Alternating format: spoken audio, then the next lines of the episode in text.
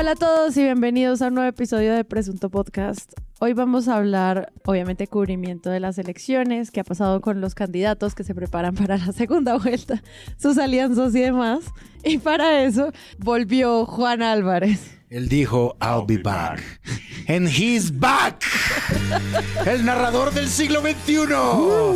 El venganza. El venganza. El jaguar. El jaguar de la literatura. Quiero explicarle. Half beast. Dios. The one who brings the power. Jay Álvarez is back in the fucking house. Gracias, Páramo Izquierdo. Yo te quiero mucho también. La gente debe saber que Páramo hoy sufrió malestar enfermo, estomacal y vino está aquí presunto. tomando agua y alcacelce. Yo Andrés Páramo, bienvenido. Hola, muy, muy buenas. Y nuestra querida María Paula Martínez. Voy a decir solo hola, buenas, buenas. No, pues ya después de esto uno qué hace. Después de esto no. Hola, yo soy Sara. Sí, fin. hola. Eh, Hola, soy MP. Les recuerdo que Presunto Podcast tiene página web, es www.presuntopodcast.com. En el episodio anterior, previously, en Presunto Podcast, María Paula y Páramo eh, anunciaron como sus hipótesis sobre qué va a hacer ahora el cambio de estrategia para cubrir a Gustavo Petro y a Rodolfo Hernández. Porque pues habíamos visto obviamente como este gran despliegue de Petro, y como el poco conocimiento que tenemos del candidato Hernández. Entonces, ¿qué pasó estas semanas? Porque sí siento que esa estrategia que pensamos que iba a pasar pasó, pero no sé si de la forma que esperábamos. ¿Ustedes cómo lo ven? Pues la bola de cristal funcionó, creo que en dos medidas. Una, que era evidente que tocaba hacerle mayor escrutinio al señor Rodolfo Hernández, porque a Petro llevábamos, yo no sé, seis meses o cinco años o doce o quince, investigándole y sacando toda la información. Creo que sabemos más de lo que creemos que sabemos de Gustavo Petro y en cambio pues Rodolfo era el outsider chistón que no nos tomábamos en serio y que ahora entonces todos los medios voltearon a tratar de descifrar sus propuestas, su personaje, su alcaldía, sus frases, sus delirios, etc. Y lo otro es que íbamos a empezar a ver también otro tipo como de política, ya más afuera de la plaza pública y más íntima, más doméstica, y por eso estamos entre el Petro abortero, el Petro minero, el Petro Pescador, silletero, el aliado, Petro, el Petro pescador. aliado, el Petro pescador, eh, etcétera, ¿Ya etcétera. dijeron jugador de fútbol? Eh, ah, el Petro jugador de fútbol, Se puso la anotando camiseta y no se la había goles, puesto nunca. anotando goles. Metió un gol como Zidane. Exacto. Como Petro Oficios, que alguien decía en Twitter que ni, ni la Barbie había logrado t- tantos oficios en tan poco tiempo. Y creo que es una vuelta a la manera en la que cada campaña está asumiendo las semanas que le quedan para subir puntos y ganar votantes. Y entonces los medios, pues, cómo responden a esas nuevas jugadas. Rodolfo pues anunció que él no iba a ir a debate, sino que iba a ir a, a, um, discutir sus propuestas en entrevistas. Yo creo que en entrevistas que a él le parezcan buenas, ¿no? Como que se está como adivinando el talante de él y es que él si no le gusta una pregunta va a decir, ustedes por qué me preguntan estas estupideces, ¿no? Es decir, como que ya, ya está revelando algo.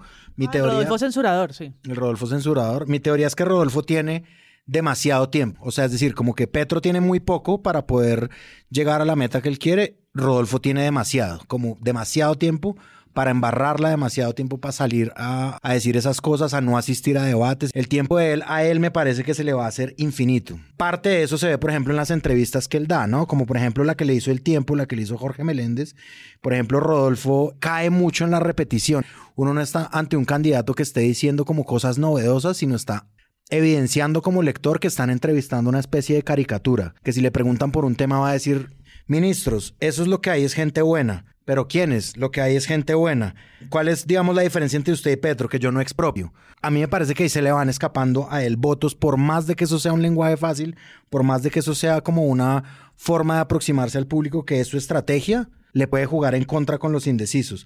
Reforma tributaria, hay que hacerla, pero hay que bajar impuestos. Inflación, unos yuppies son los que han manejado este país. Salud, que dejen de robar, etcétera, etcétera, etcétera. Sí, como que todas sus propuestas son bajar el lujo y los privilegios. Bajar el lujo, los privilegios. Hay una que me sorprendió que fue militares. No he estudiado eso a fondo, que parece que no ha estudiado nada a fondo Rodolfo Hernández. Lo que sé es que gastan muchísima plata. Y hay que bajar el lujo. Hay que bajar el lujo. Para el hambre tiene la misma propuesta de Petro que es sustituir importaciones. Y yo creo que eso va minando un poquito en la imagen de él. Yo creo que los periodistas también están un poquito como tratando de no aburrir a los lectores. A mí me parece que hay una parte en que lo dejan hablar y no le contrapreguntan cosas que le deberían contrapreguntar, como Juan Álvarez, pero hay otras que a mí me parece que él está repitiendo tanto lo mismo que es como, uy, pero Dios mío, yo cómo le saco una respuesta a este man. Yo también considero entrevistar a un político en campaña es lo más aburridor del mundo, pero creo que Rodolfo le ha sumado un grado más a eso. Y si no es por controversia, si no es por cosas como salidas, entonces, si no es por eso, por rating, es un candidato muy malo y muy aburrido y con el que el periodismo no tiene tanto juego. Miren lo que incubó, 250 mil muertos. ¿Cuánta sangre tuvo que correr para que firmaran el acuerdo de paz? ¿Cuánto dolor? ¿Cuánta destrucción de familias tuvo que correr los colombianos? Entonces, ahora que tengo la posibilidad de ganar, me voy a dedicar a la paz. A mí se me quedó grabada una imagen en la que hay muchas manos, muchos medios, ¿no? Micrófonos, grabadoras, ¿no? Ahí encima del man. Y están todos callados esperando unos dos minutos a que el candidato Rodolfo Hernández revise en su celular los pueblos de Colombia para contestar cuál es el pueblo más pobre al que quiere ir. No te creo. ¿Cuándo pasó eso? Al que quiere ir. Pasó hace como dos días que él dijo que él se iba a posicionar en el pueblo más pobre de ah, Colombia. Y le preguntan, bueno, ¿en cuál? No lo sabe todavía. No, yo los tengo aquí y saca su celular y empieza a revisar los pueblos sin decir ninguno, o sea, no, no atina a decir ningún municipio, ni siquiera recóndito, ¿no? Como, ¿cómo era eso de Puerto Carreño que no sabía dónde quedaba? No, ni siquiera eso. Y están todos los periodistas en silencio así, esperando, ¿no? Las manitos, los micrófonos, como, y él en su celular buscando municipios y no atina a decir uno. Y, pero, pero candidato, pero ¿cuál va a ser? Aquí los tengo, aquí los tengo. Y es como una imagen de lo que ha sido escucharle sus, sus, sus respuestas. De Colombia pues tenemos dos opciones, un pueblo muy pobre de Colombia o cuesta. ¿Qué pasa con el pueblo muy pobre de Colombia? Que entonces se inventan que la seguridad y gastan 10 mil millones en seguridad. Entonces, si van a gastar toda esa platanera, entonces mejor me posiciono en cuesta en el consejo que es gratis. Cuando los periodistas le preguntaron cuál podría ser ese municipio, miren lo que dijo. Aquí están los pueblos, creo. Yo no sé en dónde están. Ahorita se los mando. ¿Pero recuerda alguno?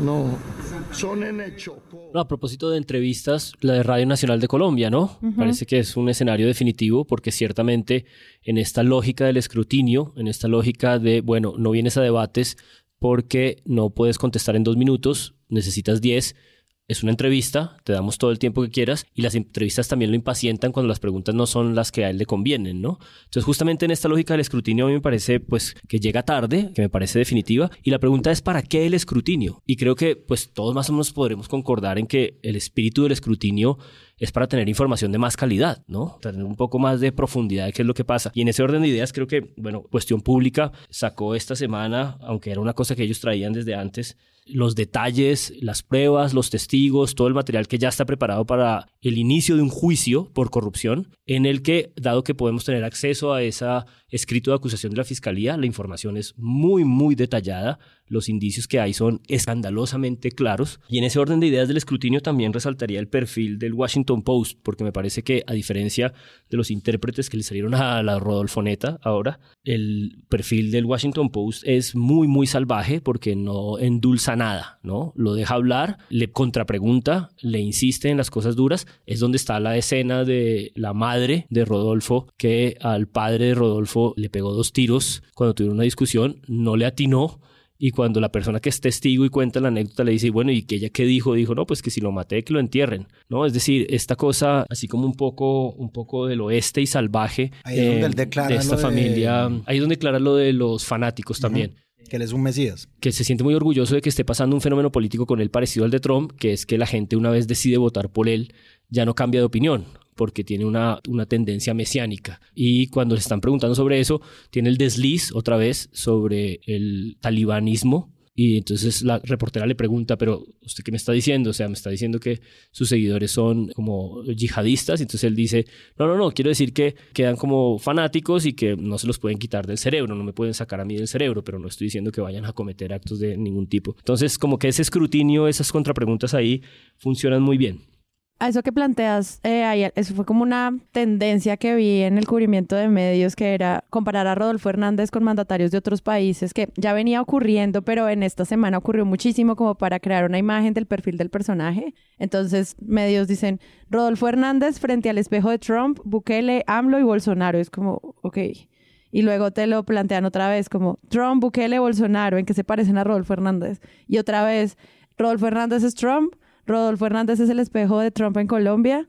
Siento que muchos medios para tratar de entender esta figura política lo que hicieron fue recurrir también a lugares comunes con los que se evalúan a mandatarios del exterior que en el fondo como periodismo internacional tampoco es que tengamos un contexto tan amplio como de nosotros no hemos cubierto Bukele nunca en este podcast, por ejemplo. Entonces, no sé, eso que tú mencionas me, me recuerda como esa tendencia de, de compararlo también como una estrategia para que las personas puedan entender el perfil. Total. A pesar de que sigue siendo pues una política, como tú dices, como tan colombiana. En ese ejercicio de comparación con estos nombres eh, de populistas eh, reconocidos, digamos, me interesó mucho una nota de Publimetro de hace antes de la primera vuelta en la que muestran que el primer estratega de campaña de Rodolfo no es eh, Becasino, que es un poco el que está ahorita, limpiando la cara, arreglando las cosas, que me parece una cosa asombrosa, que está en una de las notas del país de España, pero la persona que lleva dos semanas hablando programáticamente sobre la campaña es más Becasino que el propio Rodolfo. Y eso me parece un poco increíble. La mayoría de notas de la silla vacía aparece como fuente. Pero en la nota de Publimetro muestran que el estratega es uno anterior, un español, se llama Víctor López, y que es la persona que estuvo detrás del posicionamiento en redes de Bukelele. Es decir, que la comparación en principio puede ser cómoda, pero también trae información valiosa y es esta idea como de que si hay una conciencia muy clara de unos ciertos estrategas que saben cómo ofrecer esa construcción de un personaje digital mucho más económico y mucho más cómodo de digerir que es lo que se supone que es el gran problema de construir una imagen de legitimidad de estos personajes en esta nueva espectáculo de la política.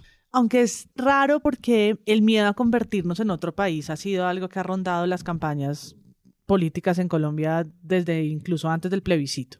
Y a Petro se le ha comparado muchas veces con AMLO, por ejemplo. Y ahora entonces Rodolfo también se parece a AMLO. Sí, eso es raro. Entonces los dos se parecen a AMLO. Y pues sí, claro, en la, en la amplia gama de lo que el populismo significa, y hay una buena entrevista que le hacen a, a Vivian Newman sobre el populismo y la democracia. Vivian Newman es la directora de, justicia. justicia. Lo que hicieron en la, en la nota de la silla vacía es pues comparar cómo cada uno ha usado las redes sociales, que yo creo que es un fenómeno que no los hace parecidos. Podemos hablar de lo que las redes, pues no sé, significan hoy en día para la política. Entonces Bolsonaro fue con Facebook, Rodolfo es el rey del TikTok, pero no creo que eso nos dé pistas del tipo de gobierno que van a tener. A mí me parece que son realmente superficiales las comparaciones. O Bolsonaro y él dicen, sí, Bukele también tiene tres hijos, entonces también tiene tres hijos y es como, ah, bueno, ah, bueno.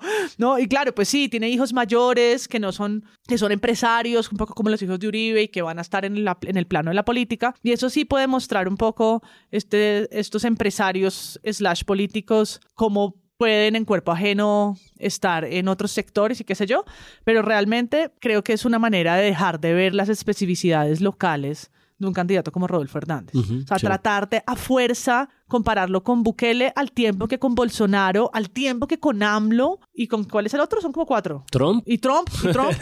ah, y con esto cierro. Él mismo en la entrevista que le hace Vicky, que es una entrevista muy larga de dos horas, donde por primera vez lo veo llegar de corbata, camisa blanca, súper elegante, no con sus Lacoste coloridas. Vicky le pregunta por Trump y a su mejor estilo se muere la risa y dice... Cuando dicen Rodolfo Hernández igual a Donald Trump, ¿eso le importa? No, eso no me importa. ¿Le da risa? Sí, me da risa porque imagínese, yo soy un limonero alrededor al Trump. Yo tengo 10 centavos y él tiene 100 mil pesos. Entonces, ¿qué me voy a preocupar? Simplemente si para el universo, para el planeta Tierra, para los críticos políticos, Donald Trump fue un factor de mejoramiento de condiciones de vida de los americanos y me los quieren endosar a mí, yo feliz. Yo no, yo eso no. y, le, se burla de, de la pregunta de Vicky y los medios igual insisten en volver a fuerza como las dos imágenes de estos dos hombres anaranjados eh, parecidos. Los dos son color naranja. Siguiente artículo. No, en ese orden de ideas me interesa mucho. Qué cruel. Me interesa mucho este problema de la, de la comparación, de la lógica, de lo que está detrás de la lógica de la comparación, porque en el fondo es es un ejercicio expedito para que nosotros podamos tener información relativamente pronta para tomar una decisión. Y en ese orden de ideas también es falible, es decir, uno puede hacer también comparaciones para trazar diferencias que independiente de que vaya a un escenario internacional no pueden ser muy pobres. Estoy pensando en esta nota que firma Juanita León que dice siete diferencias entre Petro y Rodolfo y que empieza con lo siguiente. Se parecen en varias cosas, ambos son populistas, una palabra que además... ¿Cuántas veces escucharon populismo en no, estos es, dos la, es la noción, es la noción degradada. Yo quiero, yo quiero comparar este análisis de Juanita León con el de Gutiérrez Sanín en a fondo, porque básicamente él lo que hace es decir, bueno, yo creo que ya es bastante evidente que hemos depreciado la noción de populismo para tratar de pensar esto, ¿no? Yo creo que ya hay una manera un poco empobrecida, pero bueno, supongamos que no. Supongamos además también que no tenemos en cuenta todas las notas de la silla vacía de la última semana en la que se han convertido en intérpretes de Rodolfo, ¿no? Pacheco escribe una especie de ensayo para tratar de explicar por qué el desliz de Rodolfo es solo un desliz y no tiene que ver con una asociación eh, con el eh, fascismo de Hitler. Eso O sea se que- merecía un Eh, aplauso. O sea, eso es que... Yo al final aplaudí solo en mi casa cuando. Pero espera, más contexto. Es, el artículo de Daniel Pacheco es que Rodolfo no quiso decir Hitler, sino Sí, Einstein. que Rodolfo es un ignorante y que no es un fascista. Vale. La siguiente nota es una nota en la que tratan de explicar por qué el temperamento airado y violento de este sujeto y entrevistan a Armando Martínez, Ah, que sí. es un eh, historiador en el que básicamente nos dice toda una elaboración, una construcción que se llama determinismo geográfico, que es una cosa completamente obsoleta, que era la manera como pensaba la colonia en el siglo XIX, y es que Los santanderianos son así. según las regiones, según quién te haya llegado, tú eres así. Eso realmente es una cosa insultante con cualquier sociedad diversa, ¿no? Yo quiero imaginarme a los movimientos feministas o a los movimientos de base en, en Santander. De hecho, tan grave es que la Silla Vacía tuvo que hacer un Facebook esta noche con otros historiadores para tratar de desmontar semejante barbaridad. Pero bueno, supongamos que eso no importa. Supongamos que nada de eso importa. En esta nota, entonces Juanita empieza diciendo, ambos proponen decretar estados de excepción para saltarse el Congreso. Parce, Rodolfo Hernández ha desarrollado decretos que ya publicó. Si alguien se ha tomado el trabajo de leer esos decretos, que yo me lo tomé, esos decretos empiezan mostrando cómo desfinanciar el Congreso. Es decir, si hay una cosa premeditada y calculada de cómo desarmar eso. Ha dicho en varias entrevistas que no se necesita y se burla de no tener escaños. Pues Sí. su partido no ganó ningún Claro. senador, ganó solamente dos representantes a la Cámara y lo usa como argumento que valida esa idea. Él dice que como no tiene congreso, él dice voy a hacer una rueda de prensa todos los días con, con los periodistas y vamos a exponer los puntos y vamos a confrontar a los congresistas con la ciudadanía a ver qué pasa. Y si no pasa nada, y si no pasa nada, ¿qué, Rodolfo? O sea, Sí, sí. La o sea, sabatina decir, rodolfista, la sabatina rodolfista, ay, lo pueden comparar con Correa, mira. Porque cuántas veces no se ha sacado, estos fueron los congresistas que votaron no a cierta cosa que está Eso no funciona. No pasa nada. Sí. Entonces, No, y- vamos a ver No, qué pasa, Y Rodolfo. que retomando a los medios, cuando estábamos hablando en algún momento de la campaña legislativa, que le preguntan a, a candidatos del Congreso cómo funciona el Estado. ¿Cómo funciona el Estado? Como cuántas vueltas da un proyecto de ley dentro del Congreso y ellos se equivocan y ahora eso pareciera no importar. O sea, en ese momento sí era un sistema de fiscalización de la fuente Exacto. y en este caso no importa si no sabes cómo funciona el Estado. Yo creo que ha habido un esfuerzo democrático en las últimas dos, por lo menos en la última década, de escrutar y, y fiscalizar el comportamiento de los senadores del Congreso. Creo que en parte eso explica que este Congreso sí es relativamente distinto. Siempre está estos temores de los clanes y todo, pero, pero hay una cierta conciencia de que esa elección de los representantes de la circunscripción nacional pues es vital, ¿no? Entonces, en fin, no, no hagamos demasiada elaboración, simplemente creo que hay un consenso más o menos claro contemporáneo sobre qué es un dictador. Un dictador es la primera persona a la que le incomoda el Congreso, porque el Congreso es desde el legislativo uno de esos balances de estas cosas de poder. Entonces... ¿Qué, fue lo que pasó en Venezuela con la Asamblea Constitucional? Claro. Entonces, la CIVA sí empieza sus siete diferencias entre Petro y Rodolfo, sobre las cuales no voy a profundizar porque todas son absolutamente insulsas. Creo que de nada sirve diferenciar o comparar eh, si tú no uh, buscas puntos de contacto de verdad, de fricción, si tú no estás de verdad entrando en sus programas. Pero esto es lo complicado de este principio. Ambos, decreta, ambos piden decretar estados de excepción para saltarse el Congreso. Y resulta que hay tres estados de excepción distintos y el que habla Rodolfo es el, estado de conmoción interior, que es el de salir del Congreso. En sus decretos, insisto, habla de cómo eliminar el Congreso, empezando por la financiación, o sea, si hay una cosa muy pensada. Y la fuente de la que sale esta idea de que Petro también quiere decretar un estado de excepción es una entrevista con Néstor Morales en la que él habla del estado de emergencia, que es un estado que tiene que ver, que fue el que se aplicó para el caso de la pandemia, que tiene que ver, lo dice Petro, con el asunto del hambre. Entonces Néstor Morales, quien lo está entrevistando, de una le dice si es que él se quiere saltar el Congreso. Y Petro empieza a elaborar sobre cómo hay un principio democrático detrás de, cualquier declaratoria de un estado de excepción y empieza a mostrar cómo él solamente lo haría si sabe que va a tener respaldo por el Congreso, porque sabe que va a ser fiscalizado por la Corte Constitucional. Es decir, es una relación con esa carta que el Ejecutivo tiene absolutamente diferente. Pero la nota de la silla vacía empieza con esta equiparación, digamos, ¿no? Luego de la equiparación, pues viene el ejercicio de comparación. Solamente quiero tocar un punto que se llama el último, la épica petrista, que es esta idea de que Petro es un hombre teórico, eh, muy conceptual, muy complicado, muy ególatra, ¿no? Todos estos lugares comunes que tenemos alrededor de él. Y Rodolfo es el sentido del hombre común, que no he podido entender si es eh, el sentido común o es esto que dice la ciudad vacía, que es el sentido del hombre común. Y básicamente es una fuente que eh, describe a Hernández como un hombre pragmático, como un hombre que busca soluciones, como un hombre que hace el eh, enfoque en el problema concreto. Y adivinen quién es la fuente. Becasino. Becasino. Ah. Eso me acordó lo que estabas diciendo. Eh, ya de casi acaba el episodio. De, algo que dijo, de algo que dijo Galán en su comunicado. Y es que al sentido del hombre común podemos sumarle la emoción, la emoción de centro. sí. Ay, tú también lo escuchaste. Emoción de centro que dijo que eso que, que su partido no había sabido capitalizar, Rodolfo Hernández sí. La emoción de centro. Voy a poner eso en Tinder. La persona con menos emoción política del planeta, o sea, Galán, diciendo esto en su comunicado por el que explica por qué se van a apoyar. Eh, a semejante candidato. A semejante candidato después de haber defendido las ideas que el nuevo liberalismo defendió. Pues como que en los medios también se hizo grandes comparativos sobre los planes de gobierno de Petro y Fajardo, eso fue antes de primera vuelta, y como que se notaban lo muy parecidos que eran.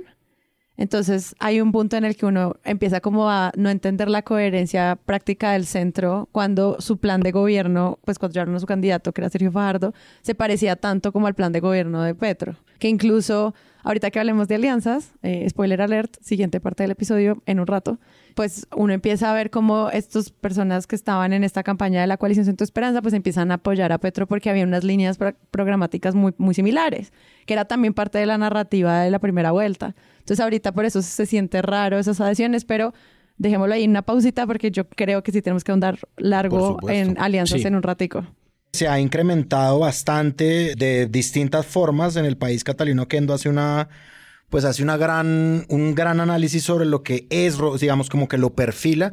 Y a mí me parece también interesante que se perfila, además que la campaña de Rodolfo Hernández es tan hermética y tan unipersonal que lo que decía Juan Álvarez ahorita se perfila, por ejemplo, al señor Ángel Becasino, a quien le han hecho una infinidad de entrevistas, quien ha definido un poquito, además, como el estilo de Rodolfo Hernández, quien ha dicho qué es lo que quiere decir Rodolfo Hernández. Es decir, él es el primer intérprete de Rodolfo, él amplía las respuestas, son respuestas grandes. Obviamente es un sujeto interesante para el periodismo porque él fue asesor de Petro hace cuatro años, y además que Becasino pues se nota que es un tipo muy ágil. Entonces él dice, yo fui asesor de otro Petro, este Petro que existe ahorita yo lo desconozco. El Petro anterior era un Petro arriesgado y era un Petro un poquito menos alegre, era un Petro que no se juntaba con las maquinarias.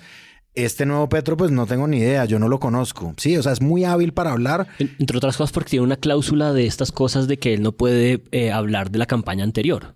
Claro, entonces, exacto, y muy hábilmente la tapa de esa forma. Y también Luisa Fernanda Olejua, que es la jefa de prensa de Rodolfo Hernández, a quien también entrevistan para averiguar qué tan planeada y cómo fue planeada y cómo se graba la estrategia de Rodolfo Hernández a través de redes sociales. Eso es muy interesante, pues, de un candidato que se sostiene por sí mismo, pues no solamente se sostiene por sí mismo, sino que empiezan a salir las ayudas que él ha tenido. En el caso de Petro, pues entrevistan a, a, Roy, a Benedetti.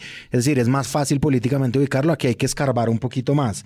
Bueno, vuelvo a la nota entonces de Catalina Oquendo, el análisis de TikTok, el análisis, por ejemplo, del sistema de referidos. Es decir, la operación de. Es que le llaman como esto es una estructura piramidal. Multinivel. Es un multinivel.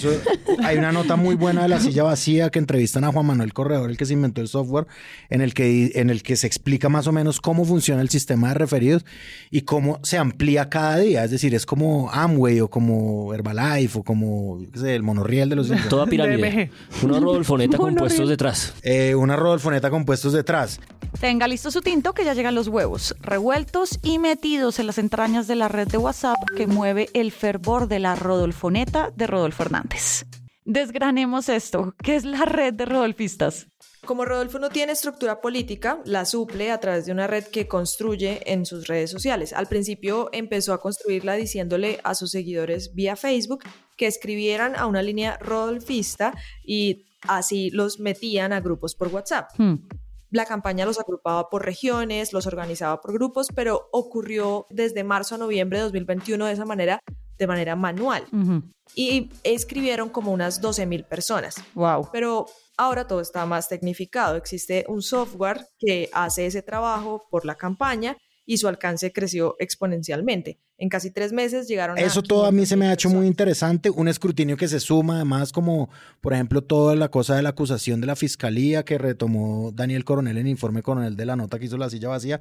Es decir, hay como un montón de cosas, Semana lo hace a su estilo, es decir, Semana no le cuestiona tantas cosas.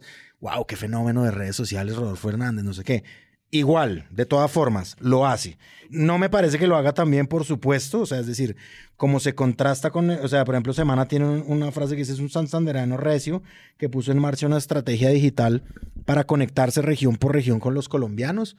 Eso de región por región con los colombianos es justamente el multinivel, el multinivel georreferenciado en el que hay un, jefe de cada grupo de WhatsApp dándole a, los miembros del grupo de WhatsApp lo que, necesitan. lo que necesitan saber y lo que necesitan oír de Rodolfo mm. Hernández. Que eso ya lo vivimos. Es decir, yo me siento leyendo una vez más la entrevista que le hicieron al asesor del plebiscito, que nos dijo algo que sabíamos. Es como otra vez los publicistas como metiéndole los dedos en la boca y nosotros nos los tragamos. Contestó, he leído esa entrevista mil veces, la he usado en clase, dice, descubrimos el poder de las redes sociales. Uno lee eso y no puede creer lo que sea la respuesta del gran estratega, pero es verdad. Dice, ah, en el sur dijimos que nos íbamos, le íbamos a dar sueldos a los guerrilleros. En la frontera que nos íbamos a convertir en Venezuela. A cada, a cada grupo focal geográfico le descubrimos su miedo y no hablamos de propuestas, no explicamos el acuerdo, decidimos encontrar una emoción y pegarnos de ahí. Y lo que hicimos fue a cada uno darle un poco de la comida que necesitaba escuchar para apaciguar ese miedo. Y esto, cuando uno ve a Becasino hablar, está diciendo exactamente lo mismo, pero pues más sofisticado, porque él es un estratega más sofisticado. Entonces es un multinivel geográfico, guachu guachu, pero es la misma estrategia de mercadeo en donde descubren ahora por WhatsApp y TikTok y las 18 millones de colombianos que están en esa red social, cómo hablarle al oído un poco, ¿no? Pero eso me parece genial que los medios lo estén diciendo, porque en el capítulo anterior lo que estábamos diciendo es como se les pasó por encima TikTok y no se dieron cuenta. Pero ahorita ya como en esta necesidad de entender al personaje, es como hay que entender cómo diablos se mueve una campaña que no tiene el presupuesto de una campaña tradicional que no llena plazas y me da una satisfacción de consumo ciudadano darme cuenta que se está investigando cómo se mueven esos medios en esas redes sociales o al menos en esos canales de distribución por WhatsApp, que obviamente son mucho más privados y más difíciles de, rastrear que lo que uno pueda seguir en un tweet o en un live de Facebook. es WhatsApp sí tiene toda la penetración. Claro, exacto. Y por eso tengo la sensación también de que en la campaña de Petro hubo como una cierta reacción a contestar a eso, eh, girando en estas dos semanas hacia esos núcleos íntimos, familiares Solamente quería señalar sobre la nota de Catalina Oquendo, no sé si es esta misma, eh, Andrés, que acabas de referir, pero empieza una de ella que puede ser sobre esto, una cosa cercana, diciendo no robar, no mentir, no traicionar, y tampoco venir a debates. Es eso, es eso. Los mandamientos, los mandamientos sí, de sí. la Rodolfoneta. Que además pues también es interesante que lo estén analizando con WhatsApp porque al final lo que tú decías, Paramo, o sea, como que WhatsApp sí llega a la gente, WhatsApp sí están los microplanes de datos que tienen los celulares en un momento en el que es tan difícil medir todo como, ay, sí, entonces todo Colombia, entonces ahora está en TikTok. Pues no, o sea, recordemos, Paola Herrera y sus investigaciones de centros poblados, es como no estamos conectados, TikTok nos hace unas primeras preguntas, pero WhatsApp nos plantea otras más interesantes. Y otra vez volver como a los grupos, a los famosos tíos y tías del, de WhatsApp que al final terminan como definiendo esas discusiones es un poco locales y lo- familiares. Lo que dice María Paula, volver eh, a lo mismo que Volver a lo con mismo. el sí y el no. Tal y cual. coincide además, que eso sí, yo pues no sé, coincide además con la votación, porque la votación de Rodolfo es la, la misma, las mismas regiones que votaron por el no. Así es. Yo quería decir, hay una última cosa del escrutinio y es que el Rodolfo contra la libertad de expresión, Ah, pues sí. tuvo dos capítulos, el de RTBC y el de Néstor Morales, en la misma semana. Y bueno, pues eh, con la Flip sacamos un comunicado. Néstor Morales incluso fue antes que también le contesta a las patadas a Néstor, que se supone que es el establecimiento hablando un poco. Antiestablecimiento, María Paula. Sí, pues es porque es que esa es la otra, la otra palabra rara ahora, entre quién, es- quién representa el cambio y ahora quién representa la institucionalidad. Pero primero es con Néstor Morales, que también en la entrevista le cuestiona y le, y le dice que no lo deja hablar y lo interrumpe y bueno, se vuelve como un alegato sobre el oficio periodístico y lo mismo pues pasa en Radio Nacional, aunque es mucho más directo en Radio Nacional diciendo pues que sus preguntas son, son estúpidas y que para qué lo llevan. Y a, a Néstor Morales le dice, me va a tener que desconectar y le, le amenaza varias veces que se va a ir del espacio. Pero me dicen que sí. Doctor Néstor, yo quiero que me respete. Sí, señor. Si usted me invita, me tiene que respetar. Porque usted lo que está haciendo es repetirme lo de seis años, paseme quedar mal y usted piensa que voy a perder votos. Voy a sacar más. Yo quiero que me respete. ¿Me va a respetar o no? Sí, no entiendo por qué está caliente, doctor Rodolfo. No estoy caliente, le estoy diciendo Está- que me interrumpe cada rato. Está caliente y yo creo, Bueno, ingeniero, entonces me toca retirarme, No, no, porque no, usted, no, usted no me respeta. Si se- me vuelve a interrumpir antes de terminar, me retiro. ¿qué le, qué le falta, ¿Quedamos así o no? ¿qué le falta por decir, ingeniero? Pero me dice que me- Y eso entonces pues terminó en un comunicado que de nuevo como que volteaba otra vez el lente como a preguntar quién es el que respalda o no la libertad de prensa, siendo, ya lo hemos dicho varias veces acá, siendo un tema que no le preguntan nunca a los candidatos y poco importa, pues en una semana fue a varios medios y, en- y quedó claro también su, su forma de contestar, ¿no? Como su manera de aproximarse a la prensa que se supone debería estar dispuesta a investigarlo si llegara a quedar electo. Es decir, es la prensa con la que va a tener que trabajar. Yo no sé, pero en el gobierno está- nadie es capaz de le- sacar los le está- ladrones. Le estaba preguntando con quiénes gobernaría usted, que me parece que es una pregunta, me La sigue gente- pareciendo legítima. Mire, doctor Néstor, Colombia está llena de gente buena, pero no hace parte de la gavilla que tienen montada. ¿Va a seguir, doctor Rodolfo, realmente en lo de los ladrones que ustedes tanto quieren? Pues yo creo que sí, porque todos los días defendiéndolos, todo el mundo se da cuenta menos usted. Eh.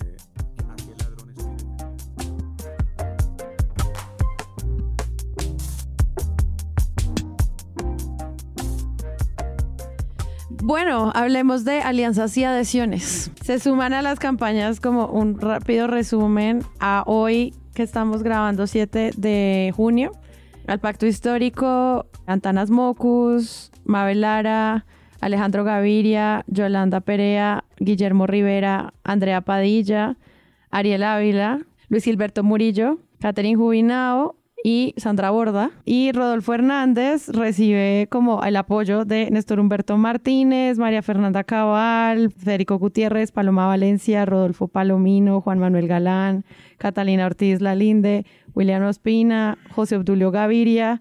Y bueno, van sumando, van sumando y armando cosas. Chévere. Yo, como una especie de gesto previo a eh, profundizar en las alianzas, eh, y porque creo que está conectado, al final de cuentas, creo que estas alianzas son parte de la expectativa democrática de incorporación de una segunda vuelta. Es decir, creo que esto es lo, natural. Sí, sí, sí. Creo que es lo diferente de un régimen parlamentario. Creo que es, muy importante, eh, es, es muy importante sopesarlo con cuidado.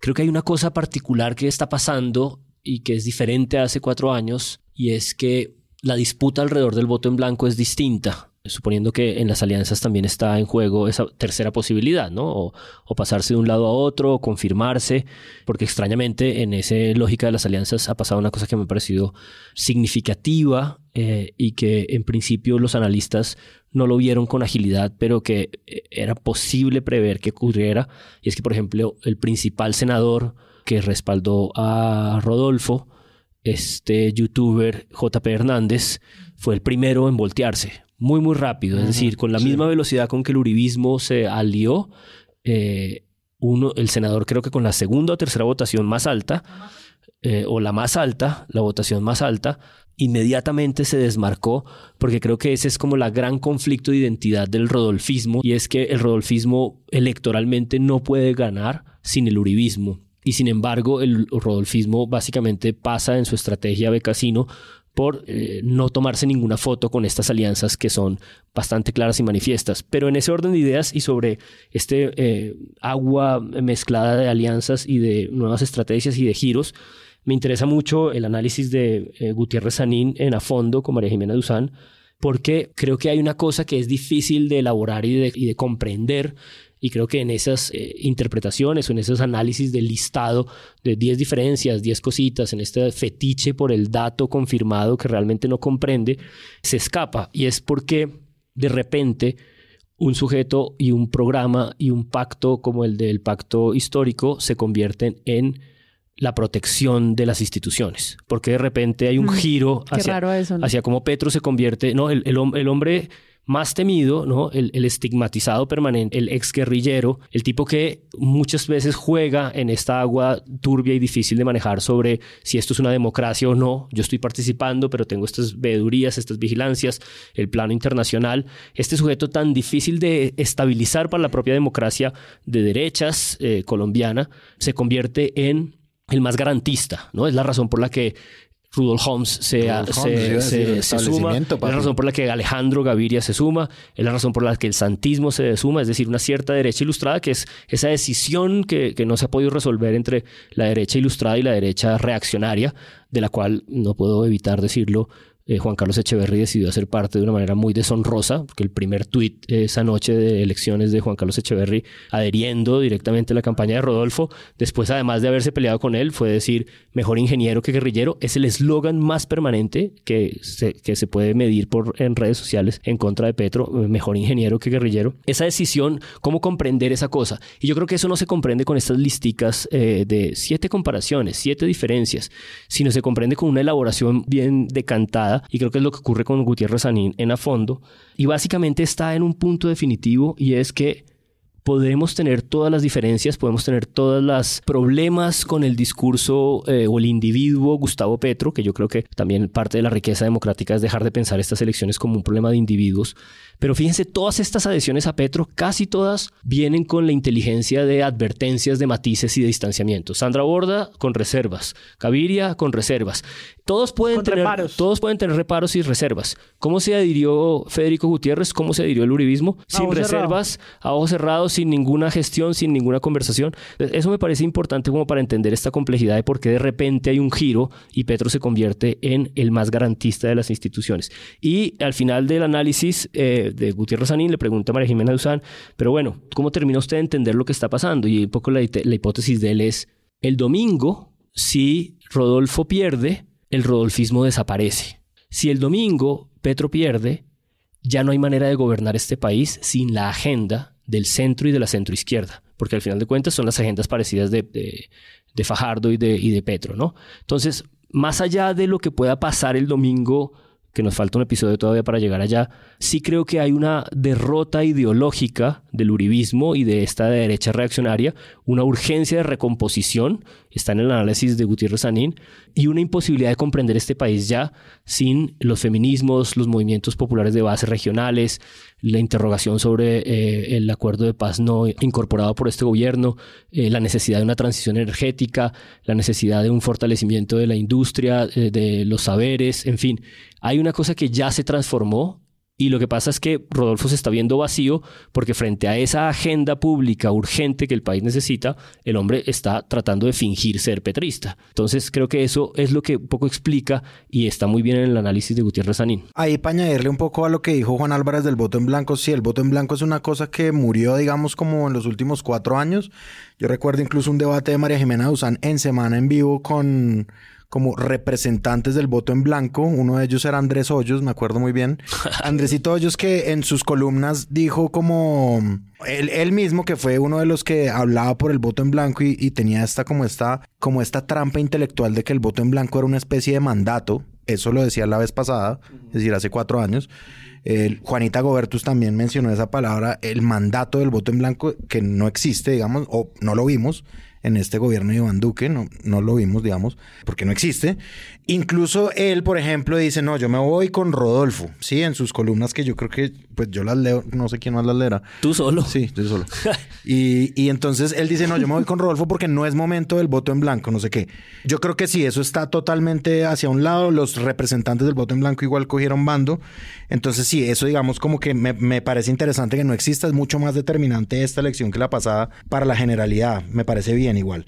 Una cosa de las alianzas que a mí me pareció increíble es lo mismo, es decir, como el voto en blanco inexistente y el centro casi que inexistente, pero el centro sí tiene una tendencia, yo creo, en sus analistas, en las personas que se lanzaron y se quemaron, y en el propio Sergio Fajardo, que es como el, el gran candidato de los 800 mil votos, que es somos muy importantes. Entonces la imagen, esto es más que, esto es más análisis mío de la foto que el tratamiento que le dieron los medios, que pues estuvo normal, acorde a lo que era.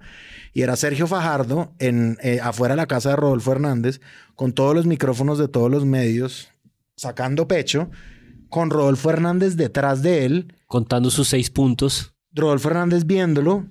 Fajardo diciendo, nosotros lo que estamos haciendo es un acuerdo programa. Lo mismo que dice Fajardo siempre. Como estamos haciendo una discusión aquí, no sé qué, un acuerdo, no sé qué, estamos viendo los principios, no sé qué, para que nuestro programa, entre como el plan de gobierno. Que era el plan, que es un programa cercanísimo a Petro. Y luego Rodolfo, que no es ningún huevón, dice, pero a, mí, ¿por qué me estará haciendo exigencia un hijo de puta que sacó 800 mil votos? Pasó dos días, pasó yo, dos días. Yo saqué 6 millones y lo, y lo, dice en sus frases simples. Dos días después. La gente votó por mi no programa de 6 millones. ¿Por qué le voy a hacer caso al tuyo de 800 mil votos? Ni tarado que fuera. Y yo estoy con Rudolf. Yo también en eso estoy con Rudolf. Es como... Estoy con Rudolf. Como, no, hay que ser muy prepotente. Muy. Muy prepotente para uno decir con 800 mil votos, te voy a dar mi plan de gobierno, pero a ver, no votaron por ti nadie. Yo leí dos análisis al respecto y creo que tienen sentido. Y es que Rodolfo sí está empezando a temer que puede tener que gobernar. Y si tú tienes que gobernar, necesitas miles de personas. No necesitas un equipito de alcaldía de una ciudad, con todo respeto por cualquier ciudad. necesitas miles de personas.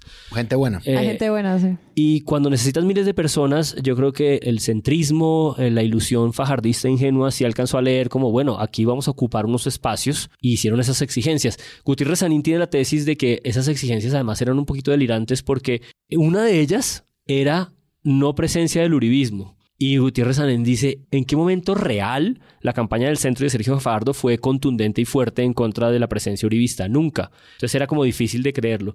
Y Rodolfo pues no es tonto, no puede ganar sin el uribismo y por lo tanto pues no se iba a poner a rechazarlo explícitamente. Hay una columna muy buena publicada pues, en Diario tanto Criterio. Que en el episodio anterior nosotros decíamos que los medios daban por sentado que la suma de todos los votos que no eran Petro eran Rodolfo.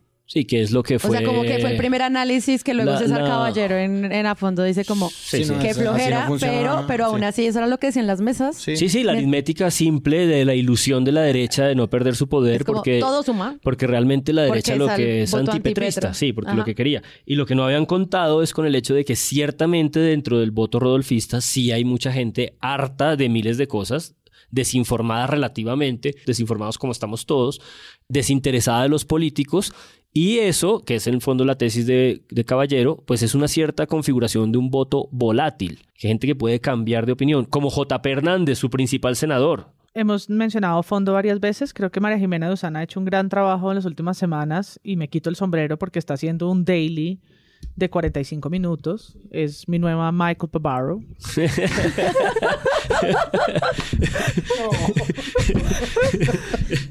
Ay, weón, yo Today hubiera apostado is- plata que María Paula iba a decir eso. Me hago millonario. Eh, y a la amo a ella también. Entonces, creo que ha llevado buenos invitados que han sido, han tenido la tarea de analizar como todo esto va reposadamente. Eh, buenos politólogos y buenos analistas de estadísticas y proyecciones electorales, incluido a William Ospina y a Alejandro Gaviria, ¿no? que más allá de analistas, pues están en- montados en cada uno en una de las campañas. Incluso escuchar a William Ospina durante 45 minutos armar las razones por las que apoya y combina la franja amarilla con la, Rodol- con la ola amarilla de la Rodolfoneta. Y el es- pueblo. Está en un propio libro de él, William. Está, está, en, metido, está metido en, un libro. eh, haciendo como su- sus memorias, una cosa rarísima. Pero volviendo a esto, pues como todos apuntan a que va a ser una votación muy cerrada, muy, muy cerrada. Todo, sí. Y entonces lo que pongan los medios, lo que se pase por los grupos de WhatsApp, sí puede ser en esa segunda vuelta definitivo. El voto en blanco no lo va a hacer y lo han explicado en plastilina. No, no, no es, no es de, no va a ser decisivo de nada, no va a hacer que repita las elecciones, no tiene como una cosa casi que simbólica de poder expresar una intención de voto que no es por ninguno de los dos, pero todas las otras movidas, según todos estos expertos, colegas politólogos, sí son relevantes. Por ese voto volátil, por esa voto incluso vergonzante. Hay gente que en Santander Claro. ahora no va a decir que vota por Petro porque eh, la familia se le viene encima, pero de pronto ese día dice, bueno, no, yo aquí no le voy a apostar aquí a la Rodolfoneta, no, no, no.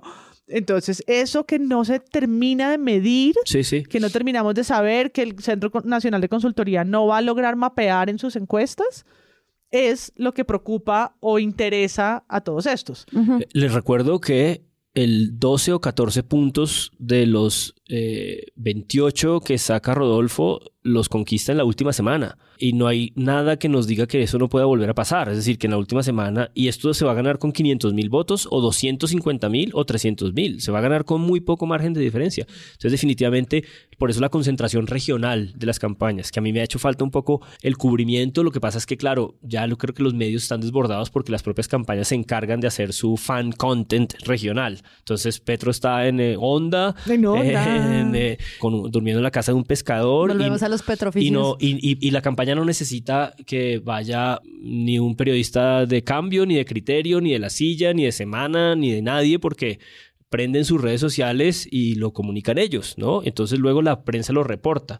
Lo que esté pasando por estrategias de uno a uno de WhatsApp, eso me parece definitivo, que es como la intervención de una de las sujetas estas de redes sociales de Rodolfo, decía con mucho orgullo, pusimos a Petro a hacer videos de TikTok. Y yo pensaba, bueno, eh, el petrismo puso a Rodolfo a tener que eh, diseñar un A- programa rápido de última hablar de hora. Sí, a diseñar un programa rápido a última hora.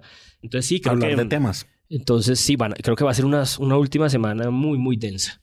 Pues es que esta semana dice, ¿cómo logra un candidato sin estructura y sin conocer la totalidad del país competir a la presidencia contra Gustavo Petro? O sea, ni siquiera semana dice como gran candidato, sino de una, sin estructura. No, es que la, la noticia detrás de la noticia es que es un pésimo candidato. Sí. Eso es lo que es Por, e- noticia. por eso no va a debates, por eso la estrategia del caracol, por eso la necesidad de no confrontación. Entre menos hable, mejor. Exacto. Hmm. Alguien, alguien decía en Twitter como sus asesores están desesperados que solamente abra la boca para alimentarse, porque en la semana lo que se vio fue que sus declaraciones, tal vez porque no lo hemos terminado de medir y porque ya no sabemos cómo creerle a las estadísticas, pero pareciera que sus declaraciones, él solito, sin necesidad de mucho, de mucho balance y, y contrapreguntas de Juan Álvarez, él mismo se va a ir clavando un poco el cuchillo. O sea, él mismo se ha mostrado como un censurador, él mismo se ha mostrado como un déspota, como un ignorante, ¿no? Sin, sin necesidad de que hayan unos medios fiscalizadores que estén haciendo como Sí, sí. el dedo en la llaga, como le han hecho a Petro siempre, como Claro. y tu pasado, Sí, y lo-. ¿no? Sin, sin necesidad de estar haciéndole demasiado hueco,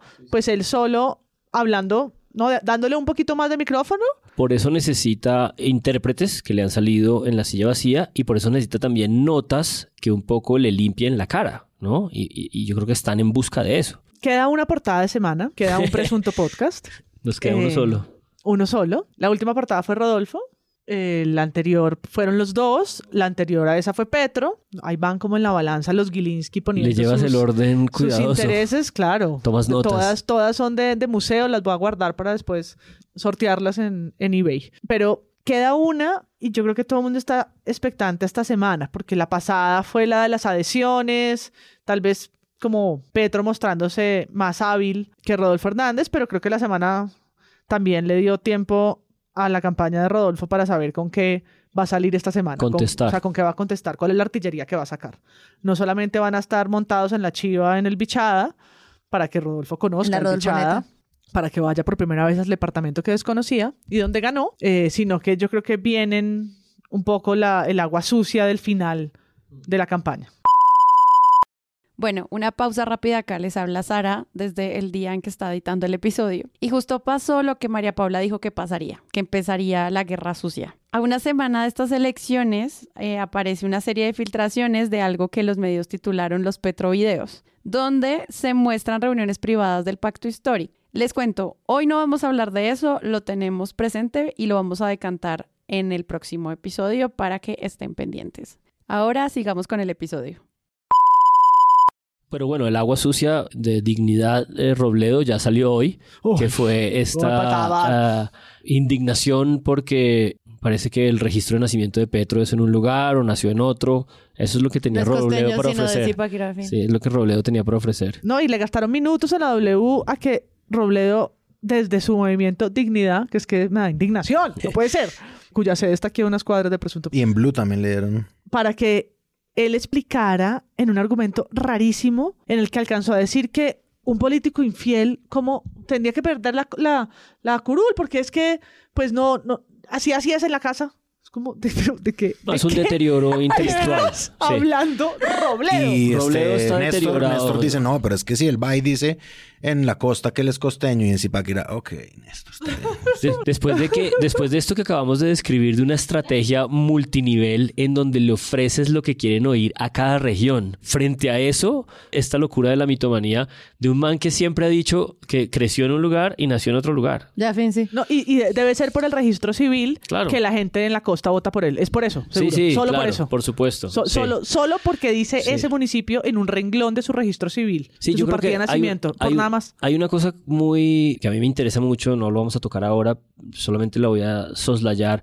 Es esta idea como de que el debate democrático está deteriorado, se deteriora o está sucio, empantanado, fangoso, porque hay mucho fragor, mucho maltrato, mucho insulto, eh, digamos la tristeza posada. ¿No? El, el- el- el- el lamento, el lamento posada. Ah, no es una cuenta de humor que Puede que sea un bot. Un bot para que la gente desfogue su ira. Sí, un bot como de golpeame a mí. Exacto, Golpéame a es mí como el punch no- pack. El punch pack de Eh, Twitter, perdón. No. Fernando Posada. termino de soslayarles que hay este, esta queja, ¿no? Que es, creo que el profesor Gutiérrez Anín lo llama como un lamento, ¿no? El lamento, el lamento centrista, ¿no? De que, lo, de que los maltrataron y de que la campaña petrista hoy está un poco en esta mm, dificultad de haber provocado mucho polarización, ¿no? Que es esa otra palabra que no pueden vivir sin ella y que ahora no sabe cómo recoger. Y la cosa es, ¿dónde está, dónde está eh, la interrogación sobre un hecho definitivo como que hasta qué punto la necesidad de esta confrontación no pasa por el ocultamiento del otro contrincante, del otro contradictor. Yo, yo creo que es tan simple como pensar si en este momento Petro fuera el candidato a punto de empezar un juicio, con dos procesos sancionados de la Procuraduría, con cuatro, cinco, seis videos maltratando periodistas, con investigaciones como la de cuestión pública de su esposa comprando eh, apartamentos de millones de dólares al mismo tiempo que el caso de Vitalogic Con la mamá con un arma. con la mamá con un arma, si esas cosas estuvieran alrededor de Petro, Petro no tendría ninguna posibilidad de ganar, ni siquiera probablemente el Senado. Y entonces ahí me viene a mí como la pregunta por el estigma de la reconciliación. Hay una cosa que yo extrañaba mucho en todo este cubrimiento y es, esto está ocurriendo al mismo tiempo con las horas contadas que la publicación del informe final de la Comisión de la Verdad, que se supone que nos va a contar cosas muy dolorosas para que intentemos entrar en esta lógica de la reconciliación. Y hombres ilustrados que han estado en el establecimiento, en el poder, que hicieron parte de un gobierno que firmó el acuerdo de paz, como Juan Carlos Echeverry, su primer pronunciamiento es mejor ingeniero que guerrillero, es cuando yo digo, ¿de qué estamos hablando cuando interrogamos ese fragor de las redes sociales? Es decir, ¿por qué le prestas tanto cuidado a eso si ahí claramente cualquiera dice cualquier cosa? Datos de vital importancia para esta semana. Fue muy importante lo que se estaba anunciando desde las fuerzas militares, como en la parte de la discusión de quién va a ser candidato, desde que no está Federico Gutiérrez, ese tema es como, ¡pip! Chao. Entonces, veamos eso que va a pasar y pues como seguir haciendo el seguimiento a lo que pueda pasar en redes sociales, teniendo en cuenta que estamos en un país hiper desconectado y que lo que se mueve son estos canales que no podemos rastrear y que no sabemos qué ocurre y no sabemos qué mentiras se están moviendo, porque paréntesis no tiene nada que ver, pero tuve la oportunidad de ir a Bucaramanga y la gente nos decía en la calle, es que Petro es la continuación de Duque. Otra persona nos dijo, en, en medios no se habla de, de, que, de cómo Gustavo Petro es quien recibe toda la financiación de Maduro para su campaña y eso lo, y entonces es porque Petro y Maduro compraron RCN y Caracol para que no se hable del tema.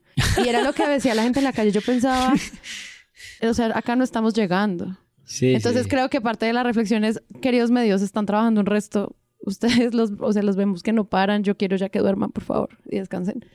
Pero ¿cómo hacemos para llegar a todos estos espacios en donde al final la conversación pues queda en memes y en voz a voz, que eso definitivamente no lo podemos medir? Bueno, una de las responsabilidades definitivas para eso creo que son eh, la presencia del cerebro de la inteligencia, si es que se supone que es cierto que hay un comandante que conduce la Rodolfoneta o el Apolo que nos debe devolver a tierra, de la presencia de los candidatos en los debates.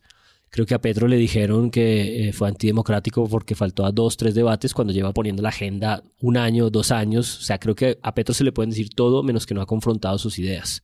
De acuerdo, pues hoy estuvo solo en el diálogo, en el En el gran diálogo de diálogo, esta iberoamericano, mundial global, nunca antes con la directora del país y estuvo solo, ¿no? Solo contestando a todo lo que le preguntaron. Que también lo anunciamos acá. Petro solo con los medios, fin. Y, yo, y, y la verdad es que eh, si Rodolfo llega a ganar, básicamente está aplicando la misma de Duque, ¿no? Que es no hacer presencia, no exponer sus ideas. Seguimos editando y nos llega la noticia. Rodolfo Hernández dice que no volverá a Colombia por amenazas en su contra. Y además cancelará todas las apariciones públicas. Em, ya sé que falta una semana, pero ¿podría, por favor, Colombia dejarnos editar tranquilos?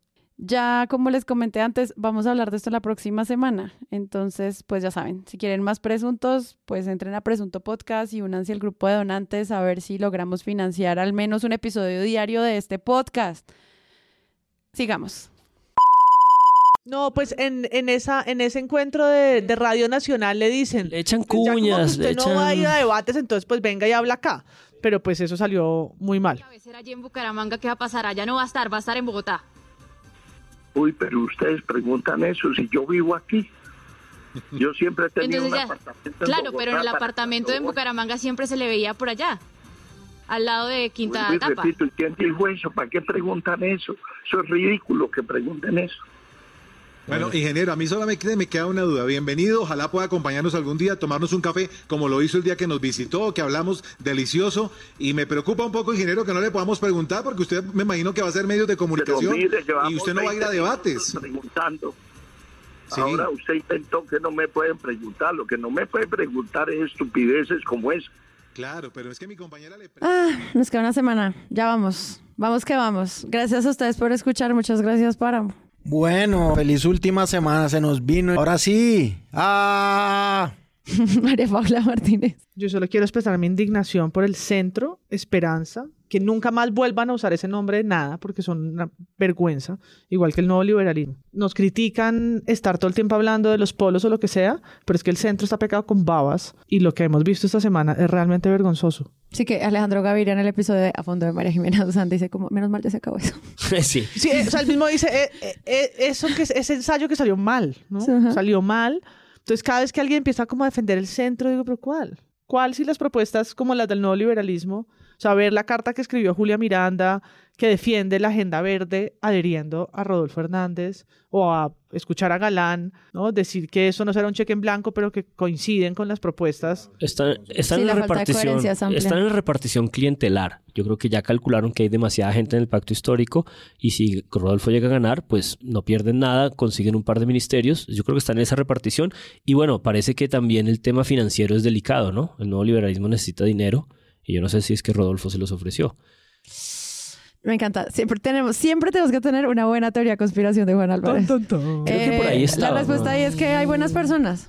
Lo que dice- Está lleno de buena gente. Eso mucha está gente lleno de buena. buena gente buena. Demos las gracias a la sopa Ay. de pollo de Iván Ospina del barrio porque Páramo estaba de verdad eh, un poco Oye, sí te alterado del estómago del barrio. y le dio la energía necesaria para haber hecho esa generosa introducción musical. Y yo soy Sara Trejos. Nos escuchamos en una próxima oportunidad. Chao.